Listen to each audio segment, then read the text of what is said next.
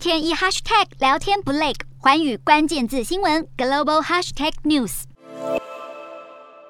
五月上旬，美国国务院修改了它美台关系的网页介绍，里面根据《台湾关系法》增加了一些字句，也把一些本来根据美中三公报的一些文句把它删除了。这个引起中共当局的非常激烈的反应，特别是在新闻见报后。中国大陆的军机也曾经超越台海中线。无独有偶，就在新闻见报的后两天，其实美国也宣布了一个官方的预测，也就是在二零三零年之前，台海的情势是危急的。这一个预测是由美国的国家情报总监海恩斯，他在美国联邦参议院的听证会上回答参议员的提问而说出的。当然，二零三零年是参议员问题里面所指涉的时间。海恩斯呢，他就根据二零三零年给出了一个在二零三零之前台海是危急的答案。我们或许要看一看，为什么美国的高官或者卸任的高官对于台湾海峡的紧张情势，特别是在最近的六七年，都有非常明显的比较偏负面的预判。譬如说，川普时代的国安顾问欧布莱恩，他预判二零二四年之前中共可能会攻台，因为中共担心川普万一又胜选的话，台湾海峡的关系会变得更复杂。另外，美国的印太司令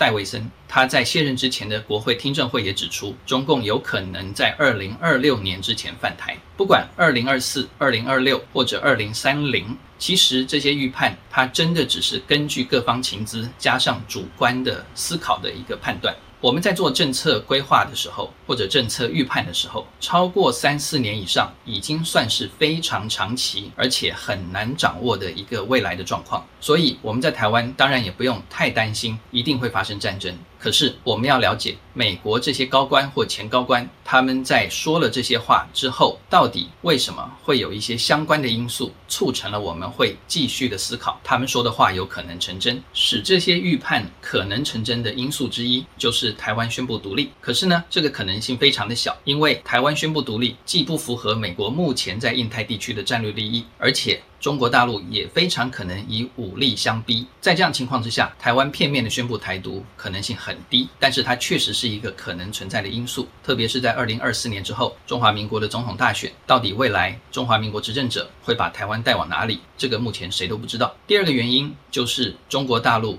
它或许如果认为没有办法。靠和平方式统一的时候，或者和平统一方式已经绝望的时候，根据中国大陆的反分裂法，它是可能会派兵进犯台湾的。也就是说，如果两岸的死结越结越深，而且两岸都不沟通的话，中国大陆造成误解或误判的几率并不是没有。第三个原因，当然要看的是美国介入台海的意愿。美国到现在官方的说法都是会尽一切力量协助台湾提升自我防卫的能力，仅此而已。也就是说，到底美国在台海有战事的时候会采取什么样的行动？根据战略模糊的原则，大家都不知道。也因为这样子，所以在二零二四、二零二六、二零三零等等可能的年代实现上，美方做出了台湾海峡有可能会变得非非常危急、非常危险的一个判断。我们在台湾能做的，一方面当然是建立足够的不对称武力，以吓阻解放军的进犯；另外一方面，我们要做的仍然是必须要透过政治的管道、政治的协商。促进两岸对话，让两岸的误解能够降到最低。从军事、从政治两方面着手，我觉得美方所预判的这些台海冲突的时间点，才可能变成不争，才可能变得不可能。